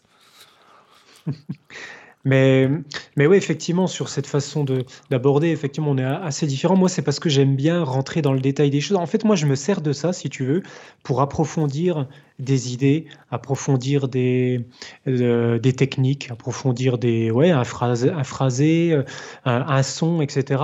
Et moi, je me sers beaucoup. En fait, je me sers de l'improvisation, moi, que pour une unique chose.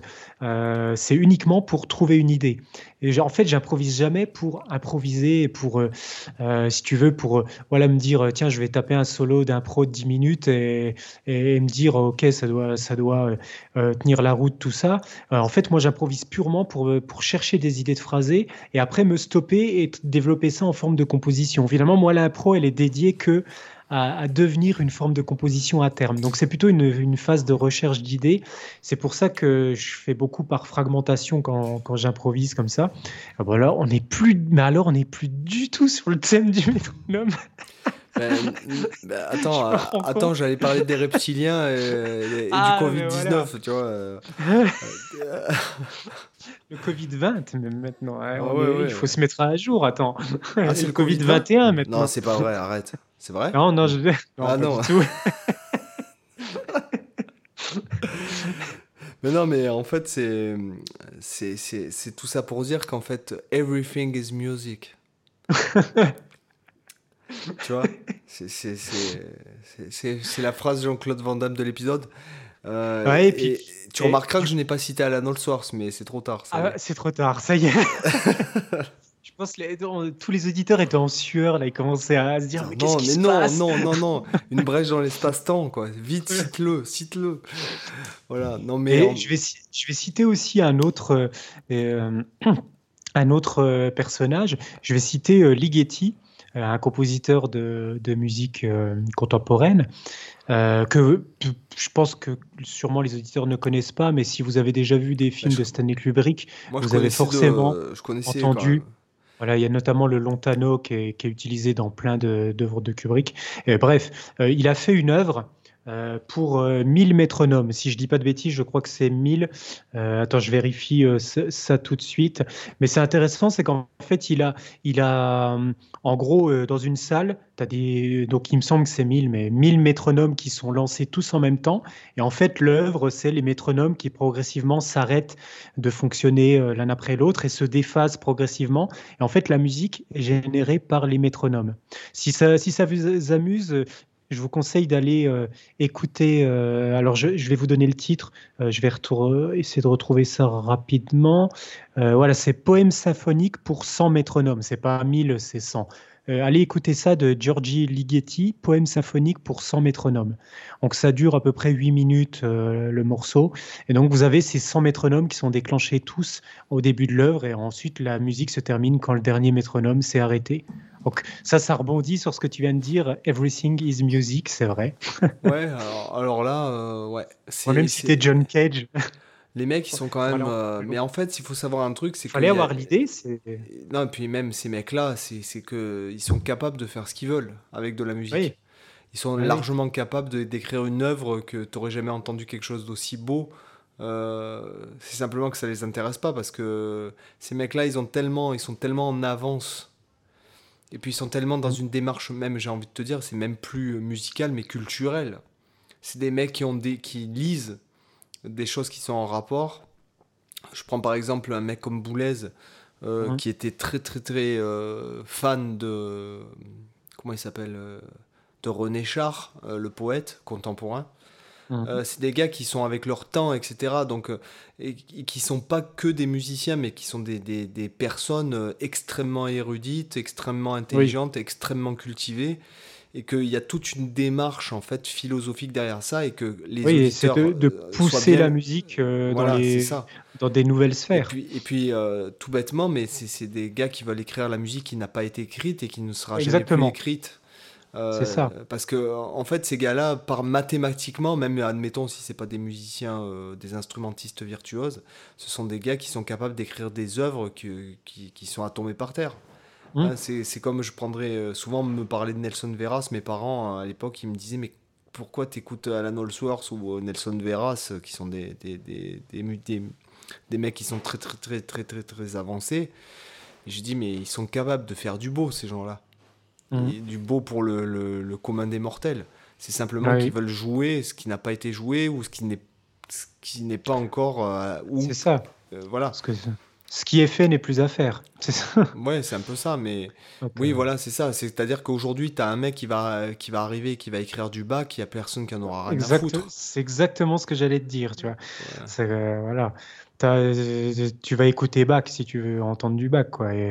Après, là, là ça, ça, se résume à de l'exercice de style, éventuellement de l'hommage, euh, voire du pastiche. Euh, mais... C'est un peu comme euh, les mecs qui. qui, qui moi, je trouve que c'est un peu comme les mecs qui font des covers hum. de, leur instrument. Enfin, des covers, ce que j'appelle stériles, dans le sens où. bon, bah, tu fais un cover de, admettons, de Metallica ou j'en sais rien, et ouais, ouais, c'est cool. Voilà, ça montre que tu sais le jouer, mais ça apporte rien. Les covers de Malmsteen et tout, euh, tu vois, pour moi, mmh. c'est stérile.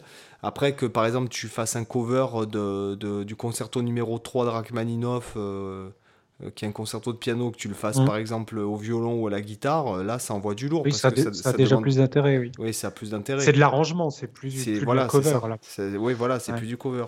C'est un vrai travail musical. C'est un peu comme de, de dire, euh, bah tiens, moi j'ai envie d'avoir la, la, voix de, euh, je sais pas moi, de Jean-Jacques Goldman, quoi. Enfin, je veux mmh. dire, tu perceras mmh. jamais euh, en faisant du Jean-Jacques Goldman. Enfin, tout le monde s'en fout puisqu'il y en a déjà. C'est ça, parce qu'il y en a déjà oui. Voilà, c'est comme, cherche, c'est comme si tu la voix, de la, la, voix de Michael Jackson, tu auras beau te gaver et avoir la même voix que lui, mmh. bah, tout le monde s'en fout puisqu'on a déjà eu Michael Jackson.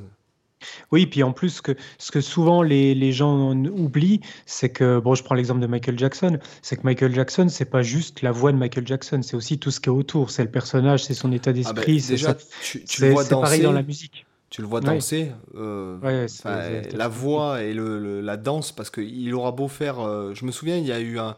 Je crois pour ses 40 ans de carrière ou 45 ans de carrière, il y a eu un gros concert de fées. Et puis à un moment donné, il y avait un battle de danse.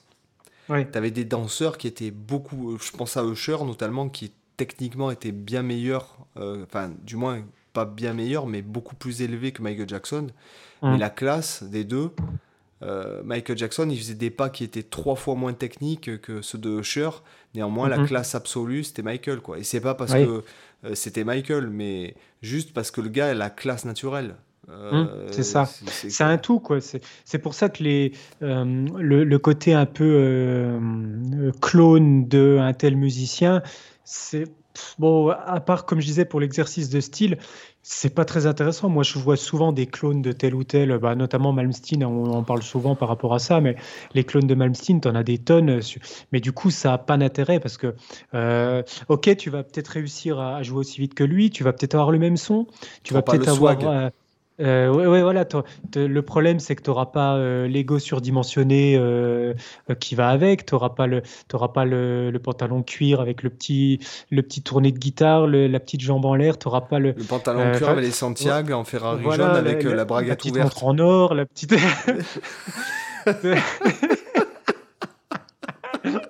Tu n'auras pas la grande gueule de Malmsteen, tu vois, pas les, les, voitures de collection, tu n'auras pas l'exubérance. De...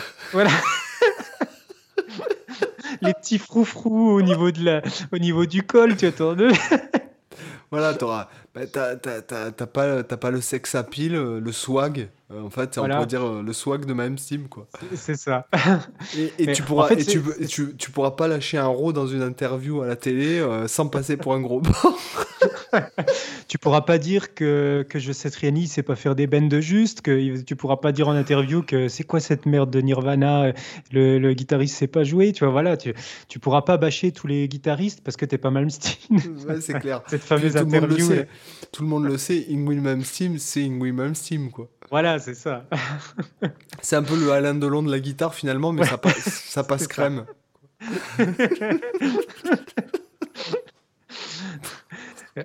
Et du, du coup, c'est voilà, c'est ça qu'il faut, il faut, il faut penser. Il faut, je pense que ça pourrait être sympa de faire un podcast peut-être sur, sur justement euh, euh, comment, euh, je sais pas, comment être, comment trouver sa voix à la guitare ou comment développer son originalité, son style. Tu vois, un truc comme ça. Je sais pas, faudra qu'on ben, en discute. ça peut être intéressant. Je peux te donner la réponse là, c'est que je pense que la réponse, elle se trouve partout sauf dans la guitare. tu vois? Ah, c'est intéressant. Non, franchement, ça vaut le coup qu'on approfondisse. Ah oui, je pense. ça vaut le coup. Ah, parce que là, j'ai déjà un million d'idées qui me viennent juste avec la phrase que tu as dit. ah ouais, moi aussi, pareil. Surtout, euh, et puis euh, moi, ce que j'aimerais, c'est qu'on fasse un épisode rien que sur même Steam, quoi. Ouais, ah ouais, En plus, on en avait parlé avant de faire celui sur Korkamet, euh, on avait envisagé Malmsteen. D'ailleurs, sur les réseaux sociaux, c'est celui qui a généralement le plus d'intérêt, ce, ce podcast-là. Ouais. Euh, d'ailleurs, puisqu'on voit un peu nous les stats, hein, on peut vous le dire, euh, que l'épisode qui a le mieux marché, euh, c'était lequel au niveau stats, celui qui a le mieux marché? Ah, Tu m'avais dit, mais je me souviens plus. c'était pas. Pratiquer la guitare, non? Comment pratiquer? Non, non, non, c'était pas celui-là. le métronome, non? le, ça m'avait surpris. Oui, effectivement, c'était pas celui auquel on s'attendait forcément. Ouais. ouais. Donc euh, ça, on, on, jouera un peu la transparence dessus puisqu'on est entre potes. Hein. Puis c'est, pour nous, c'est du bonus le podcast, quoi. Mmh. Mais euh, je pense qu'il est temps, euh, si tu, si tu n'as plus rien à rajouter sur le métronome, avant qu'on atterrisse sur, sur des sujets tels que la couche d'ozone ou, ou autre. Ou Donald Trump ou ouais ou Donald Trump tu vois c'est un peu le lui c'est un peu le Malmsteen de la politique américaine mais il a, en plus, il a un peu le même, effectivement, style. Euh, ah putain, mais grave. Mais, sa ah, mauvaise foi, elle est tellement, elle est tellement belle, quoi. c'est tellement énorme, quoi, de, de, dire j'ai perdu, j'ai pas perdu parce que moi je suis un winner, quoi. C'est un truc, moi, que j'ai retenu. Euh, euh, tu, tu, vois, quand j'ai étudié la composition au conservatoire, j'ai mon, un de mes maîtres en composition qui m'expliquait que l'extrême, c'est quelque chose qui, qui, qui marchent toujours. Euh, tu vois, les, par exemple, ceux qui vont faire des, des morceaux extra, extrêmes, genre Morton Feldman qui fait des morceaux qui font 4 heures, 6 heures, c'est extrême au niveau de la durée. Tu en as d'autres qui vont faire des choses extrêmes au niveau des concepts. Par exemple, John Cage qui fait son morceau 4 minutes 33 qui est du pur silence. C'est extrême au niveau, du, euh, au, niveau voilà, de, la, de, l'instrumentation. Tu vois. Euh, enfin, tout cet aspect extrême. En, en, fait, voilà, Malmsteen, par exemple, ça marche parce que Malmsteen, il est extrême. Tu vois, Donald Trump, il, euh, tout le tu as, des gens qui l'adorent, tu as des gens qui le détestent parce qu'il est extrême. Tu as, toujours ce, ce côté-là au niveau de la personnalité, cette dimension-là. Un truc, c'est que tu. En fait, euh, autant que les gens te détestent, autant ils t'aiment de l'autre côté. C'est ça. Et ils t'aiment, et, et c'est bête à dire, mais la, la, la puissance de l'amour, parce que quand on te mm. déteste, c'est une forme d'amour. Oui, oui, c'est proche. Haine et amour, c'est proche au niveau. Et en fait, c'est que moi, je, ce, bon, on peut jouer la transparence aussi, c'est que quand, par exemple, c'est bête à dire, mais les, les vidéos qui marchent le mieux, c'est les vidéos qui sont euh, le plus dislikées en fait aussi. Ouais. Dans le sens où en fait, toi, tu, tu le fait de d'affirmer ta position, quitte à blesser l'autre. Mm. ou à l'offusquer ou le, le, froisser, je ne je saurais pas dire euh, quel, quel mot euh, employer, mais euh, autant tu renforces l'amour de ceux qui sont d'accord avec toi. C'est ça. Et c'est beaucoup plus. Euh, comment dirais-je C'est beaucoup plus porteur qu'en fait d'être neutre. Et c'est ce que, bah oui, parce que ce que je vais dire, c'est très Jean-Claude Van Damme, mais c'est quelque chose que, que c'est une phrase que j'emploie souvent. C'est que notamment, ça m'est venu. En fait, cette phrase-là, elle m'est venue pour les mecs qui te font les lèches-culs euh, dans le quand j'étais encore intermittent du spectacle, les gens qui, mm. qui en fait, c'est le pote de tout le monde, tu sais. Mais j'ai dit, mais moi, ce mec-là, je peux pas me l'encadrer. Il me dit, mais pourquoi et tout, il y a tout le monde qui l'aime. Je dis, non, mais moi, le pote de tout le monde, pour moi, c'est le pote de personne, en fait. Et, euh, Bon, après, j'exagère un peu, bien sûr, je suis extrême euh, dans, dans, ce que j'avance là. C'est pas pour. Euh, je ne pouvais pas ne pas l'encadrer, mais ce que je veux dire, c'est que moi, je me méfie d'un mec euh, qui est pote avec tout le monde, justement, parce que c'est le pote de personne. en fait, c'est un peu comme de, de dire, bah, moi, je travaille tout. Ben, en fait, ouais, quand tu travailles tout, tu travailles rien. Mmh. Oui, tu as, forcément des positions, tu as forcément des choix. Et, en plus, un, un, point important à dire, c'est que justement, le, là, je parle même au niveau artistique, mais euh, et pas que les musiciens, mais un artiste, c'est quelqu'un qui fait des choix. C'est la base. Un artiste, c'est ça. C'est quelqu'un qui fait des choix. Et par définition, quand tu fais un choix, euh, ça veut dire que tu écartes des voix. Et quand tu écartes des choses, tu écartes forcément les personnes qui sont en accord avec ce que tu écartes. Et du coup, tu clives. Parce que le, si tu fais tel choix, tu as une partie des gens qui vont te suivre dans ce choix-là. Et tu as forcément une partie des gens qui vont te dire Mais pourquoi il a fait ce choix-là etc. Tu le vois partout. Les choix de carrière. Bah, par exemple, tiens, Metallica, après le Black Album, qui est parti sur Load Reload, tu as les fans du début qui ont complètement lâché qui limite leur ont craché à la gueule. Et puis, tu en as d'autres qui, euh, qui, ont adoré, qui ont suivi. Tu vois, Donc, c'est ça, c'est ce côté, on, fait des choix, obligatoirement. Sinon, tu tu peux pas être artiste sans faire de choix. tu peux pas être un artiste neutre. Juste une parenthèse pour, pour ça, parce que bon, moi, c'est vrai que Load et Reload, je suis pas fan, euh, ni du Black Album d'ailleurs. Moi non plus. Euh, le Black Album, j'adore, mais Load Reload, à part Unforgiven 2 que j'adore, et quelques-unes comme Loman Lyrics. Euh, les, les, albums sont bien, hein, de toute façon, hein, mais euh, ce que je veux dire, c'est que, encore une fois, quand, quand ça fait 40 ans que tu fais la même chose, mais heureusement que les gars, ils font pas la même chose, parce que de toute façon, tous hmm. les groupes qui ont fait la même chose pendant toute leur carrière, en fait, ils ont sombré, quoi. Prends par exemple bah, l'exemple de Manowar. ACDC, ils font la même chose depuis. Ils sortent le même album depuis 40 ans. Non, c'est pas vrai, t'exagères. T'exagères vachement. Déjà, euh, euh, avec Bob Breaker, euh, ça a vachement changé. Ils ont changé de chanteur. Je suis désolé, il y a un tournant décisif. Quand tu prends par exemple Back in Black, c'est un tournant comparé à ce qu'ils faisaient avant. Oui, non, mais. Là, là, là, J'ai esprit un peu de, de, clivage là, tu vois. mais c'est comme Guns N' Roses ou euh, si tu veux, quand, quand par exemple il y a eu Chinese Démocratie, mais attends, le mec il a pas sorti d'album pendant 20 ans, c'est plus le même homme, quoi. Hein. C'est plus le même artiste. Donc à un moment donné, euh, heureusement, regarde par exemple, je prends l'exemple d'un Manowar, tu vois. Manowar mhm. qui a fait par contre euh, le même album pendant toute sa carrière. Bon, bah, ils, mhm. sont, ils sont aux oubliettes hein, aujourd'hui. Hein. Je suis désolé. par contre, de Manowar, je tiens quand même à signaler un morceau que moi j'adore. Je suis pas du tout fan de Manowar. Je trouve que c'est hyper empoulé.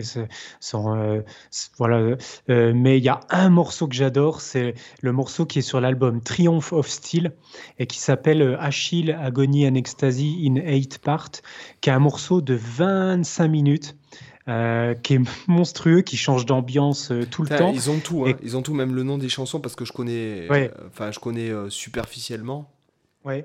Mais euh, déjà, d'un point de vue marketing, ils ont tout. Rien que le nom que tu viens d'évoquer, là, c'est quoi? Achille, Ecstasy? Bah, Ecstasy and Agony, en fait, si tu veux, ça se base sur la mythologie. Euh, tu bah vois, Achille et donc le, combat contre. Euh, ah, j'oublie son nom. C'est Achille contre. ah, je sais plus, euh, je me souviens plus. Enfin, c'est pas percé, non Non, euh, non, non, je, je sais plus. Mais en, tout cas, ça raconte justement le, l'évolution de Achille comme ça jusqu'à sa, sa, mort. Donc c'est en huit parties comme ça. C'est un morceau super épique avec des passages vraiment. Mais à un moment donné, tu as un solo de, un solo de batterie de 5 minutes, un truc euh, complètement absurde. Tu as un solo de basse de basse piccolo qui est super aigu, qui est vraiment impressionnant. C'est un truc que j'ai jamais. Allez écouter ce morceau, j'ai jamais entendu un ah, solo pareil dans ma vie. C'est absolument monstrueux ce passage de basse. Alors, tu as des trucs complètement clichés, mais tu as des trucs complètement expérimentaux. Euh, et en fait, à l'époque, faut savoir que quand l'album est sorti, il y a, y a, des gens qui leur ont dit Ah, vous serez jamais capable de jouer ce morceau en live, etc. Et forcément, qu'est-ce qu'ils ont fait? Ils l'ont joué en live pour clouer le bec à tout le monde. Donc voilà, moi je respecte Manowar rien que pour ce morceau qui est monstrueux. Et il faut vraiment écouter la, partie du, du, solo de la basse qui arrive aux trois quarts du morceau. Honnêtement, j'ai jamais entendu un truc pareil. Dans, là, je suis dessus là. Ben, en fait, c'est. Alors, je sais plus quelle partie c'est. Ah bah, euh, Là, parce que. Attends, parce que là, Achille, Agony and Ecstasy, Innate Part. Ouais. Euh, attends, que je regarde. Euh, ouais, 28 minutes 37 et c'est le premier album de, c'est le premier morceau de l'album quoi. C'est ça. Et donc, tu as cette partie-là qui est, je pense, aux trois quarts de, du morceau. De toute façon, tu entendras, il y a la, la basse, euh, la basse toute seule. Ouais. Alors, je vais vous, je vais vous dire le time code. C'est autour de 22 minutes. D'accord. Au début, elle est en pure distorsion, mais après, elle est vraiment soliste. Et l'ambiance est absolument magnifique. Ah, je le retrouve plus. Euh, bon, il faudra, faut, faut, que vous cherchiez, mais c'est autour des, c'est autour des 22 minutes ce solo basse. C'est vraiment, il fait vraiment, c'est ultra rapide. C'est avant, pardon. C'est avant, c'est autour des 20 minutes. Alors, je suis quasiment dessus. Je, voilà, c'est à 19 minutes 50, 19 euh, minutes 40. De, de, quoi on parlait, de, quoi on parlait, déjà?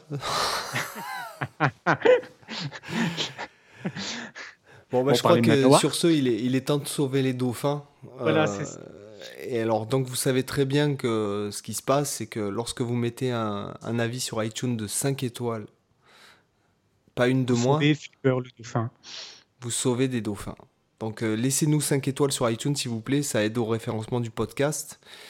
Euh, donc vous avez, vous pouvez N'hésitez pas à mettre un commentaire aussi. C'est, on aime, on adore lire vos commentaires. On va régulièrement vérifier euh, si on a des nouveaux commentaires. Ah, c'est, ça nous permet chose que je me fais le matin. Voilà. Euh, et, surtout, ça nous fait plaisir aussi d'avoir des retours. là, par exemple, eh c'était, c'était une personne qui avait demandé le sujet. Et ah. je trouvais ça vachement intéressant. C'est pas la première fois qu'on fait un sujet proposé par ça fait à peine, euh, là on enregistre le podcast, euh, c'était il y a, elle nous a suggéré ça il y a, il y a genre deux ou trois jours. Donc euh, vraiment, on est réactif, vous voyez. Donc il y a la page Facebook, je vous invite à suivre la page Facebook Culture Guitare, donc, où nous postons ah. les épisodes quand ils sortent, quand ils sont dispatchés sur toutes les, les plateformes. Ouais, donc, vous étonnez pas, des fois ça met un peu de temps, euh, je poste pas tout de suite le lien de l'épisode, c'est parce qu'on a toujours 10 heures qui met une plombe à nous référencer. Euh, les autres, ils sont le jeudi, ils sont en ligne. Des fois, euh, le dernier, là, j'ai dû attendre samedi, l'épisode était toujours pas en ligne sur 10 heures, quoi. Donc, bref, faut pas vous étonner si les posts arrivent pas tout de suite. Et moi, comme je vis en Espagne, en fait, je n'ai pas accès à 10 heures qui est, en fait, puisque en fait, le, bon, bah, Spotify, c'est plus ou moins mondial, etc. Mais 10 mm. heures, c'est sur chaque pays, c'est différent. Et donc, euh, moi, je peux pas avoir accès à Deezer euh, en Espagne. À Deezer français, j'ai pas le même catalogue, si vous voulez. Moi, j'ai quand j'ouvre, j'ai de la pop latino, quoi. la pop hispanique plutôt. Quoi. Ouais. Mais euh, ce que je veux dire, c'est que, en tout cas, euh, ça nous fait plaisir d'avoir des retours. Puis on a quand même pas mal de gens qui nous envoient des messages et qui nous mettent des. Ouais, et qui disent. Et qui.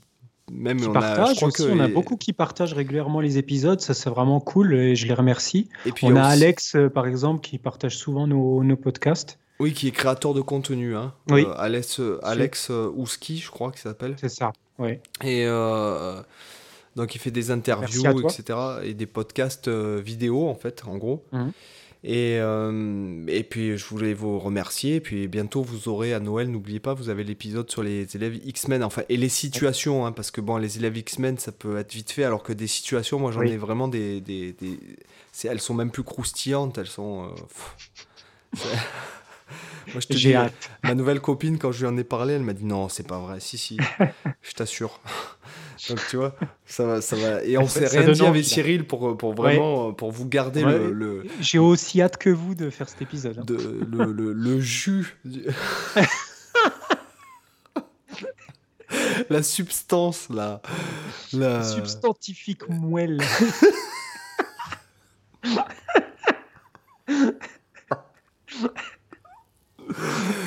Voilà, donc pour que ce soit vraiment anthologique pour Noël, quoi. Pour que euh, si jamais vous vous embêtez pendant le repas de famille, vous savez ce que vous, il vous restera à faire. Et tout le monde, vous vous rigolerez, mais attends, j'ai rien raconté. Non, mais j'écoute mon podcast, là. Voilà. bon, les amis, sur ce, je vous dis à bientôt. Cyril, Ouais. une Eh ben, bonne à nuit. bientôt également. Allez, à plus. À Ciao. plus. Bye.